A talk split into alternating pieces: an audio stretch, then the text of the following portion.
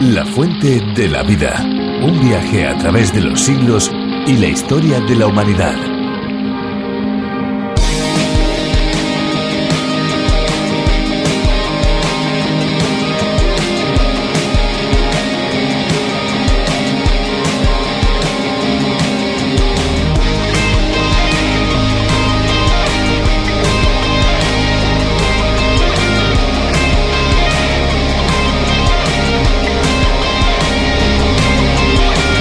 Las Antillas constituyen un numeroso grupo de archipiélagos conformado por las islas de Bahamas, las Antillas Mayores y las Antillas Menores. Este grupo de archipiélagos está ubicado entre el Mar Caribe y el Océano Atlántico. Son alrededor de 7.000 islas habitadas por casi 49 millones de habitantes.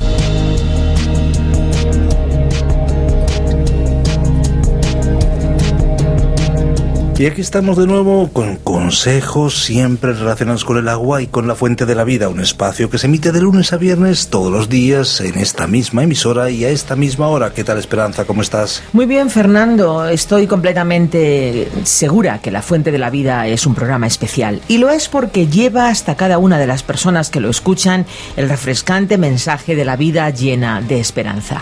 Hay que decirles amigos que este espacio ha sido adaptado y traducido para España por Virgilio Bagnoni, profesor de Biblia y Teología. Y no olvidamos que en su versión original fue el teólogo John Vernon McGee quien tuvo la idea de este espacio denominado a través de la Biblia, un auténtico viaje a través de cada uno de los libros de la Biblia. Además se emite amigos en 80 países, más de 80 países realmente por todo el mundo. Pues ahí está precisamente parte de su éxito y yo creo que su formato tan diferente y tan distinto a otros muchos espacios radiofónicos es lo que le da ese toquecito de originalidad. Además, los oyentes que así lo deseen pueden seguir los espacios que nosotros venimos ofreciéndoles porque pueden solicitar los bosquejos y las notas de cada uno de nuestros programas. Por supuesto, este envío es completamente gratis. Para ello tienen que estar atentos porque al finalizar nuestro espacio les daremos la dirección electrónica a la que pueden escribir y solicitarlos. Bueno, Fernando, yo creo que este es el momento mejor para escuchar música, buena música. ¿Qué te parece si disfrutamos de una bonita canción? Me parece muy bien. Además, agradecemos a cada uno de los músicos y compositores que nos ofrecen cada una de estas piezas musicales. En este mundo sin amor, hay muchos que hoy están llenos de dolor,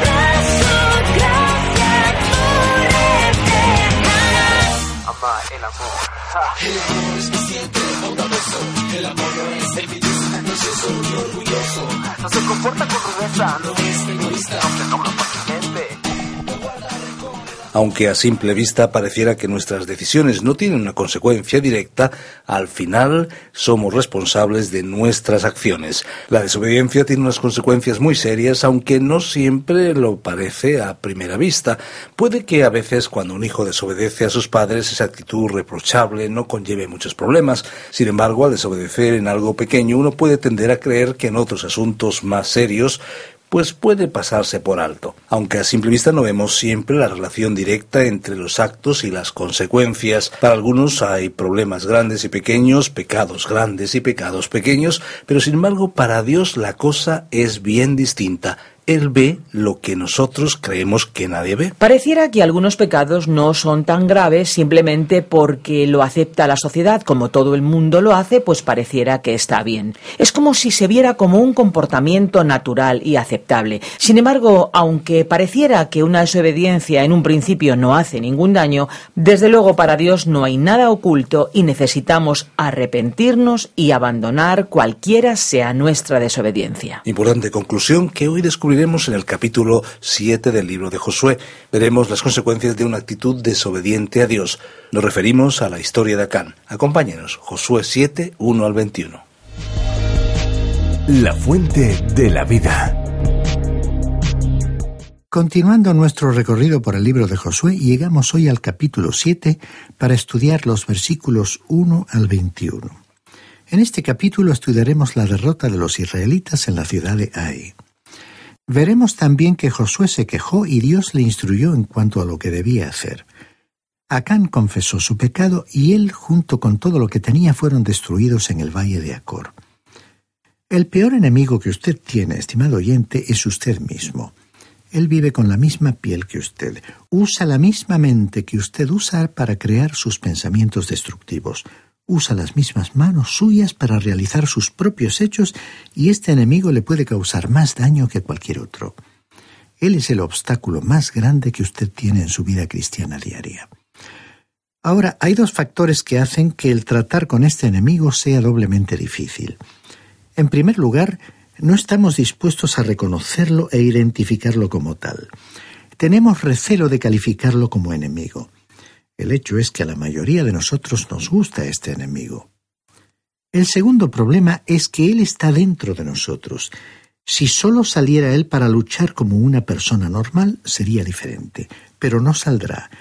No es que sea cobarde, sino que le es más fácil luchar desde su posición interna, desde dentro. Naciones, ciudades e individuos han sido destruidos por el enemigo de dentro encontramos en la historia antigua una narración auténtica que por mucho tiempo fue clasificada dentro de la mitología, de que la ciudad de Troya resistió a los griegos por unos días largos y angustiosos años. Por fin los griegos se fueron navegando y dejaron un caballo hecho de madera. Los ciudadanos de Troya introdujeron ese caballo dentro de sus puertas y esto fue precisamente lo que causó la ruina y la destrucción de Troya, porque había soldados griegos dentro del caballo. Al apartar nosotros nuestra mirada de los antiguos campos de batalla y fijarla en los campos de la guerra espiritual, enseguida hallamos mucha evidencia de que las iglesias son destruidas desde dentro y no por las fuerzas externas. El Señor Jesucristo, al escribir a las siete iglesias de Asia Menor, les hizo ciertas advertencias. Sin embargo, ninguna de las iglesias recibió una advertencia en cuanto al enemigo exterior. El Señor dijo en Apocalipsis capítulo 2 versículos 14 y 15. Mantienes ahí algunos que sostienen la doctrina de Balaam. Así tú también mantienes algunos que sostienen la doctrina de los Nicolaitas, según la Biblia de Jerusalén. Y luego en el versículo 20 de este mismo capítulo 2 de Apocalipsis dice, Pero tengo unas pocas cosas contra ti, que toleras que esa mujer Jezabel, que se dice profetisa, engañe y seduzca a mis siervos a fornicar y a comer cosas sacrificadas a los ídolos. En realidad, Cristo dijo a estas iglesias, Vosotros tenéis algo dentro que resultará en vuestra propia destrucción. La deslealtad y la infidelidad de la Iglesia hoy en día dañan la causa de Dios más que cualquier enemigo que esté fuera de ella. Al diablo, al enemigo de Dios, solo le es posible dañar a las iglesias desde dentro y no desde fuera. Luego es posible que un individuo sea también destruido desde dentro de sí mismo. Alejandro Magno probablemente fue el genio militar más grande que jamás haya marchado encabezando sus ejércitos a través de las páginas de la historia. Nunca ha habido alguien como él. Antes de llegar a la edad de 35 años había ya conquistado al mundo conocido. Sin embargo, murió siendo un borracho. Observe usted, había conquistado al mundo, pero no le fue posible conquistar a Alejandro Magno mismo había un enemigo dentro que le destruyó a él. La única batalla que los hijos de Israel perdieron al tomar posesión de la tierra prometida fue una batalla en la cual la derrota vino no desde fuera, sino desde dentro. Cuando los israelitas entraron en la tierra prometida, no había muchos enemigos, sino tres notables y sobresalientes enemigos que les estorbaban. Estos tres enemigos prefiguran los tres enemigos que la cristiandad tiene en el día de hoy. Ahora considere usted a Israel y a sus enemigos, los cuales eran las ciudades de Jericó, Ai y los Gabaonitas. Los tres enemigos de Israel evitaron que los israelitas disfrutaran y tomaran posesión de la tierra prometida. La tierra estaba allí. Dios les había dicho que era de ellos. Dios les había dado el título de propiedad cuando dijo a Josué en el capítulo 1 de este libro, versículo 3, os doy todo lugar que sea hollado por la planta de vuestros pies, según declaré a Moisés. Dios trataba de decirles, es vuestra, entrad, tomad posesión de ella y disfrutad de lo que tomáis. ¿Qué lección es esa hoy en día para nosotros? A este pueblo le fue dada una tierra extensa y aun en sus mejores tiempos solo ocuparon una pequeña parte de ella. A los cristianos les ha sido dada toda bendición espiritual. Pero ¿de cuántas de estas bendiciones, hermano que me escucha, disfruta usted hoy en día? ¿Cuántas son realmente suyas? Usted tiene derecho a ellas, tiene el título de propiedad de ellas, pero ¿ha tomado posesión de ellas? ¿Y está usted disfrutando de estas bendiciones como él anhelaba que usted las disfrutara? Piense en los muchos cristianos que son bendecidos con toda bendición espiritual y sin embargo viven como si fueran pobres espiritualmente. Dios las ha puesto a nuestra disposición, pero nosotros tenemos que apropiárnoslas. Dios nos las ha asignado, pero si las vamos a disfrutar, hay batallas que tenemos que librar y victorias que ganar.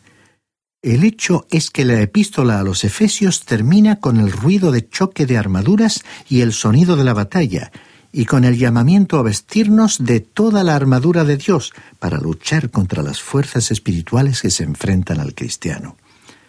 Aquí, en el capítulo 7 de Josué y también en el capítulo 8, la derrota y la victoria en la ciudad de Ai representan la naturaleza vieja en el creyente controlada por las pasiones humanas. El pecado de Acán fue el pecado de Israel en el campamento mismo. Ahora, los pasos en los pecados de la naturaleza humana son, según los expresó Acán en el versículo 21 de este capítulo 7. Primero, vi, o sea, el paso físico. En segundo lugar, codicié, o sea, el paso mental. Y por último, tomé, o sea, el paso volitivo o voluntario, la acción misma. Y no puede haber ninguna liberación, estimado oyente, hasta que el pecado sea tratado y juzgado en la vida de un creyente. Comencemos pues nuestro estudio de este capítulo 7 de Josué considerando el pecado de Acán, la ira del Señor y la consecuente derrota de Israel en la ciudad de Ai. Leamos el primer versículo de este capítulo 7 de Josué. Pero un miembro de la tribu de Judá que se llamaba Acán y era hijo de Carmí, nieto de Zabdí y bisnieto de Cera, tomó varias cosas de las que estaban consagradas a la destrucción, con lo cual todos los israelitas resultaban culpables ante el Señor de haber tomado lo que él había ordenado destruir. Por eso la ira del Señor se encendió contra ellos. Este versículo nos dice que los hijos de Israel cometieron una prevaricación, pero fue solo un hombre, Acán, el que cometió el pecado. Sin embargo, la nación entera se vio afectada y tuvo que sufrir a causa de lo que Acán había hecho. Esto es interesante, porque muchos se sitúan fuera y desde allí critican a la Iglesia. Hablan en cuanto al fracaso de la Iglesia y en cuanto a su apostasía. Pero, estimado oyente, hablar acerca de la Iglesia como miembro es una cosa, pero quedarse allí fuera hablando y sin hacer nada es otra cosa. Si la Iglesia está fallando y si se encuentra en una condición de apostasía, y a la verdad muchos cristianos se encuentran en tal condición, entonces, estimado oyente, usted y yo estamos implicados con ella siendo miembros de la Iglesia. Si un miembro sufre, luego todos sufren. Como dijo el apóstol Pablo en su primera carta a los Corintios capítulo 12 versículo 26, dijo el apóstol, de manera que si un miembro padece, todos los miembros se duelen con él, y si un miembro recibe honra, todos los miembros con él se alegran. Volviendo ahora al capítulo 7 de Josué, leamos los versículos 2 y 3. Después Josué envió unos hombres desde Jericó a Ai, que estaba junto a Bet Aven, hacia el oriente de Betel, y les dijo, Subid a reconocer la tierra. Ellos subieron y reconocieron a Ai. Al volver dijeron a Josué, que no suba todo el pueblo. Dos mil o tres mil hombres tomarán a Ai. No fatigues a todo el pueblo yendo allí, porque son pocos. Los hijos de Israel pues se sentían muy emocionados de haber ganado una victoria. Habían vencido a Jericó. En realidad fue la victoria de Dios. Pero después de poco tiempo, los israelitas creyeron que había sido de ellos. Josué envió a algunos hombres a que reconocieran la ciudad de Ai, y después de examinar la ciudad con mucho cuidado dijeron, Ai no es nada comparada con Jericó. Ai era pequeña y no parecía tener gran importancia estratégica. Muchos cristianos tienen éxito en vencer a los valores e ideas del sistema del mundo y creen que han vencido a su naturaleza humana también, cuando en realidad no la han sometido todavía. Continuemos ahora leyendo los versículos 4 y 5 de este capítulo 7 de Josué. Subieron allá del pueblo como tres mil hombres, los cuales huyeron delante de los de Ai. Los de Ai les mataron a unos treinta y seis hombres, los persiguieron desde la puerta hasta Sebarim y los derrotaron en la bajada, por lo cual el corazón del pueblo desfalleció y se volvió como agua. Los israelitas fueron derrotados por los hombres de Ai. Fueron derrotados por lo que aquella ciudad simboliza, es decir, por la naturaleza controlada por el pecado. Habían salido victoriosos en Jericó porque habían obedecido las órdenes de Dios, pero fallaron en Ai porque no siguieron las instrucciones de Dios. estimado oyente, no se pueden usar las mismas tácticas para vencer la naturaleza humana que las que se usan para vencer al sistema mundano los israelitas no se dieron cuenta de su propia debilidad. El apóstol Pablo sabía que él era débil cuando dijo en su carta a los Romanos, capítulo 7, versículo 18, Y yo sé que en mí, esto es, en mi débil condición humana, no habita el bien. Por eso, aunque tengo el deseo de hacer lo bueno, no soy capaz de hacerlo. ¿Ha notado usted, oyente cristiano, que no tiene fuerza ni poder dentro de usted mismo frente a su carácter o personalidad? A usted no le es posible vivir la vida cristiana, y Dios nunca le pidió que la viviera. Dios mismo quiere vivir la vida cristiana a través de usted. En el capítulo 7 de la carta del apóstol Pablo a los romanos, la que acabamos de citar, el apóstol descubrió que no había ningún bien en su vieja naturaleza, también descubrió que no había ningún poder en su nueva naturaleza. La nueva naturaleza quiere vivir para Dios, pero no tiene el poder para hacerlo.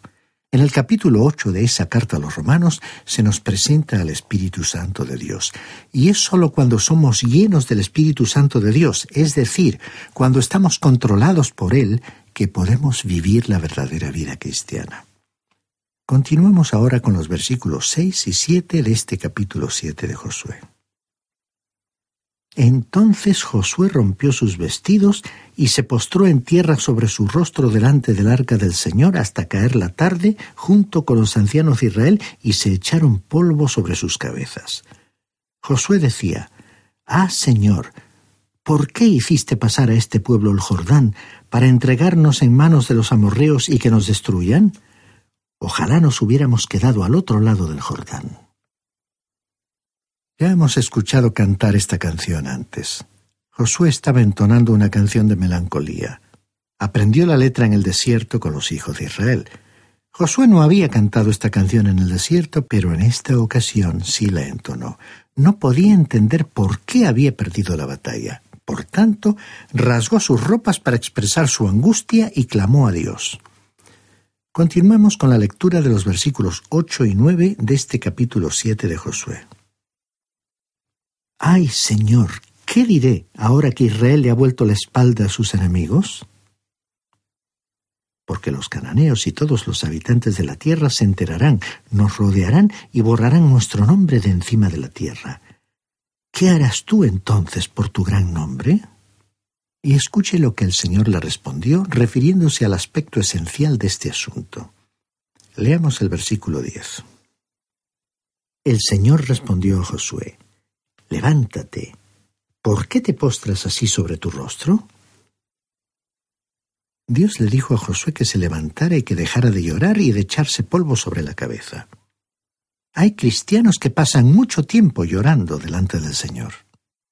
A Josué el Señor le dijo que esto no servía para nada provechoso, no era la solución, había que ir a la raíz del problema. Y luego le dijo aquí en el versículo 11, Los israelitas han pecado y han roto el pacto que yo hice con ellos. Tomaron de las cosas que debían ser destruidas, las robaron sabiendo que hacían mal y las han escondido entre sus pertenencias. Josué no sabía que Israel había pecado. No tenía el discernimiento espiritual que tendría la iglesia primitiva. En el Nuevo Testamento, recordemos que cuando Ananías y Zafira mintieron en cuanto a su propiedad en el capítulo 6 del libro de los Hechos de los Apóstoles, el Espíritu Santo lo descubrió inmediatamente. La iglesia cristiana primitiva era sensible en cuanto al pecado, pero Josué no fue sensible en cuanto al pecado, y tampoco lo fue Israel. Y Dios le dijo a Josué que había pecado en el campamento y que tendría que juzgarlo. Pasemos ahora al versículo 14. Os acercaréis pues mañana por tribus. La tribu que el Señor señale se acercará por familias.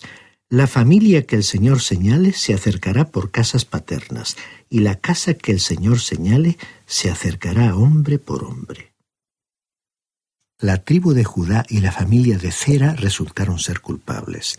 Pasemos entonces al versículo 18. Hizo acercar su casa hombre por hombre, y fue designado Acán, hijo de Carmí, hijo de Zabdí, hijo de Cera de la tribu de Judá. Israel tenía que pasar por este proceso largo para poder encontrar al culpable. Fue difícil para ellos distinguir la maldad en el campamento y parece ser difícil para nosotros también discernir la maldad dentro y fuera de los círculos cristianos. Los cristianos normalmente ven la maldad fuera de su ámbito, en el contexto secular, pero les resulta difícil ver el pecado en sí mismos, en su familia o en su comunidad cristiana. Continuemos con los versículos 19 al 21 de este capítulo 7 de Josué. Entonces Josué dijo a Acán, Hijo mío, da honor y alabanza al Señor y Dios de Israel, diciéndome lo que has hecho. No me lo ocultes. Acán le contestó, En verdad confieso que he pecado contra el Señor y Dios de Israel. Esto es lo que hice. Entre las cosas que tomamos en Jericó vi un bello manto de Babilonia y doscientas monedas de plata y una barra de oro que pesaba más de medio kilo. Me gustaron esas cosas y me quedé con ellas. Las he enterrado debajo de mi tienda de campaña poniendo el dinero en el fondo. Observemos los pasos sucesivos del pecado de Acán. Vio, codició y tomó. Estos son los pasos del pecado de nuestra débil condición humana el chisme, la calumnia, la crítica, la envidia y los celos. Todos son pecados de nuestra naturaleza humana. Causan conflictos y dificultades. Vamos a considerar la crítica, por ejemplo. Vigoriza nuestro ego y ama la atención hacia uno mismo. Hace que usted se vea como superior a la persona a quien está criticando. El viejo pecado de la naturaleza humana continúa siendo ve, codicia y luego toma. ¿Qué hizo Acán cuando Josué le confrontó con su acción? Bueno, confesó su pecado, lo expuso. Ahora, en cuanto a los creyentes hoy, ¿cómo vamos a doblegar a nuestra débil naturaleza humana? Bueno, tenemos que tratar directamente el pecado en nuestras vidas. Para poder vencer a la frágil condición humana, estimado oyente, el creyente tiene que confesar su pecado. De otra manera, no puede haber ninguna comunión ni compañerismo con Dios. Seguramente deseamos tener ese compañerismo con Dios y queremos estar controlados por el Espíritu Santo para poder agradar a Dios y servirle. Ahora, ¿cómo vamos a hacer para tener esa relación de compañerismo con Dios? ¿Cómo podremos ver actuar el poder de Dios en nuestra vida? El apóstol Juan en su primera carta, capítulo 1, versículos 5 y 6, nos dijo, Este es el mensaje que hemos oído de Él y os anunciamos. Dios es luz y no hay ningunas tinieblas en Él. Si decimos que tenemos comunión con Él y andamos en tinieblas, mentimos y no practicamos la verdad. Estimado oyente, usted no engaña a nadie cuando afirma tener comunión con Dios y sin embargo está controlado por un pecado, por algo que Dios desaprueba. En ese caso, usted no está teniendo una relación de compañerismo con Dios y lo sabe. Escuche lo que dijo el apóstol Juan en su primera carta capítulo 1 en el versículo 8. Dijo Juan, Si decimos que no tenemos pecado, nos engañamos a nosotros mismos y la verdad no está en nosotros. Pero, ¿qué hemos de hacer? Dijo además el apóstol Juan en esta primera carta capítulo 1 versículo 9.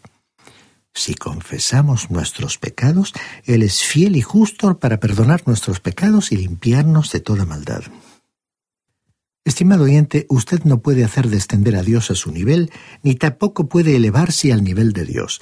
Por tanto, tiene que mantener abierta la línea de comunicación entre usted y Dios. Y la única manera en que usted puede hacer eso es confesando su pecado. Y el apóstol Juan añadió en el versículo 10 de este mismo capítulo, Si decimos que no hemos pecado, lo hacemos a él mentiroso y su palabra no está en nosotros. Evidentemente este es un lenguaje fuerte. Dios enfatiza que si afirmamos que no tenemos pecado, estamos mintiendo, y yo creo que Él es exacto en su valoración. ¿Y qué haremos al respecto? Pues tenemos que confesar nuestros pecados. ¿Y cómo haremos esto? La verdadera confesión no se ocupa de generalidades.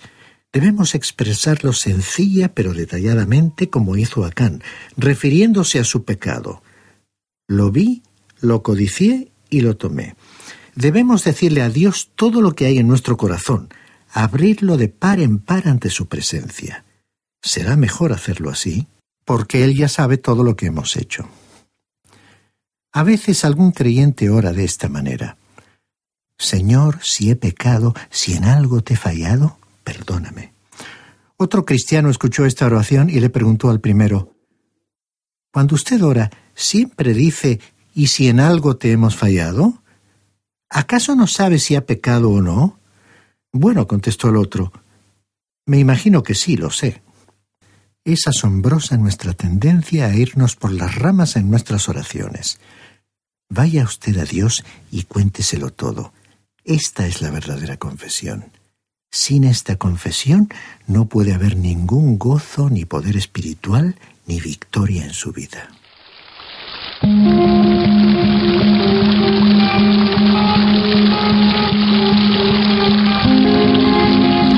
Sin ninguna duda, el programa de hoy ha cumplido su cometido. Estoy segura que muchos oyentes, muchos de nuestros amigos que nos siguen, habrán sido muy bendecidos al escuchar la exposición del programa de hoy. Estoy seguro que sí, Esperanza. De todas formas, no queremos olvidarnos de recordar a todos nuestros amigos que nos siguen que si algunos lo desean, siempre pueden pedirnos el bosquejo y las notas en nuestra dirección electrónica o bien en nuestro teléfono. Es verdad, esa es muy buena idea. Así que tomen notas. Si desean ponerse en con nosotros, pueden llamarnos al teléfono 91 422 05 24 91 422 05 24 o bien pueden escribirnos al apartado de correos 24081 código postal 28080 de Madrid, España. Y si lo prefieren pueden enviarnos un correo electrónico a la siguiente dirección info arroba radiocadenadevida.com. Recuerde que puede escucharnos también en www.radioencuentro.net con una programación 24 horas al día de su interés. O puede también ir directamente a alguno de los programas anteriores a este